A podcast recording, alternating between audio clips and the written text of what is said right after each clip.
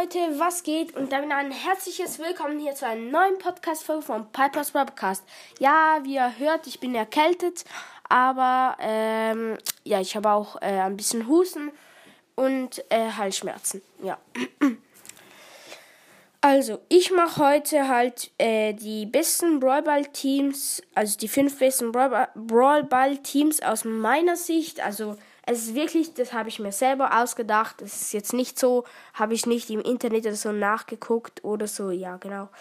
Ähm, das will ich halt einfach gesagt haben, äh, dass aus meiner Sicht ist. Ja, genau.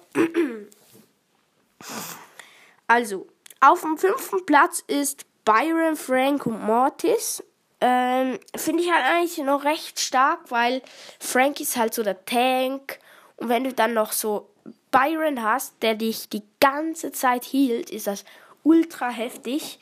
Ähm, ja, und wenn halt Mortis, der kann halt sehr gut kontern, also er kann sehr gut kontern. Also ich warte mal, er kann sehr gut ähm, halt, wenn die Gegner angegriffen haben, du hast den Ball wieder, kann halt Mortis sehr, sehr schnell wieder zum Tor nach vorne gehen und dort ein Tor schießen. Ähm, ja.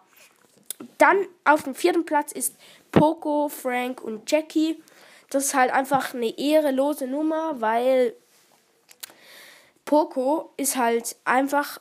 Poco braucht dann halt die Star Power, weil sonst ist es auch nicht so krass. Aber Poco, wenn er die Star Power hat, dass er pro Schuss 700 Leben heilt an seinen Mitspielern, äh, ist das schon heftig, weil ihr müsst euch mal vorstellen, Frank hat 10.000 Leben, Jackie hat irgendwie 8.000 Leben.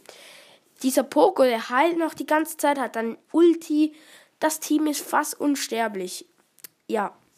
Dann kommen wir jetzt zum dritten Platz und zwar ist da drauf äh, Ems, Genie und El Primo. Ems ist halt krass, äh, weil sie halt so übelsten Damage macht.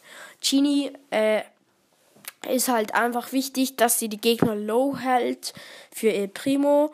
Und halt El Primo kann halt dann die Gegner killen, weil sie ja low sind von Genie und Ems. Und ja.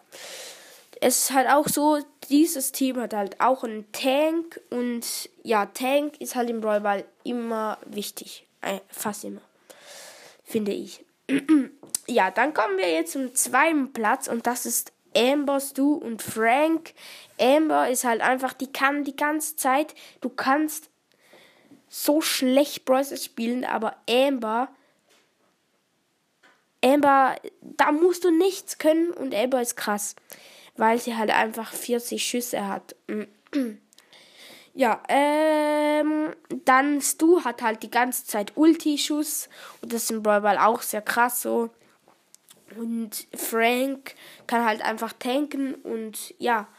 Dann kommen wir jetzt zum ersten Platz, Leute.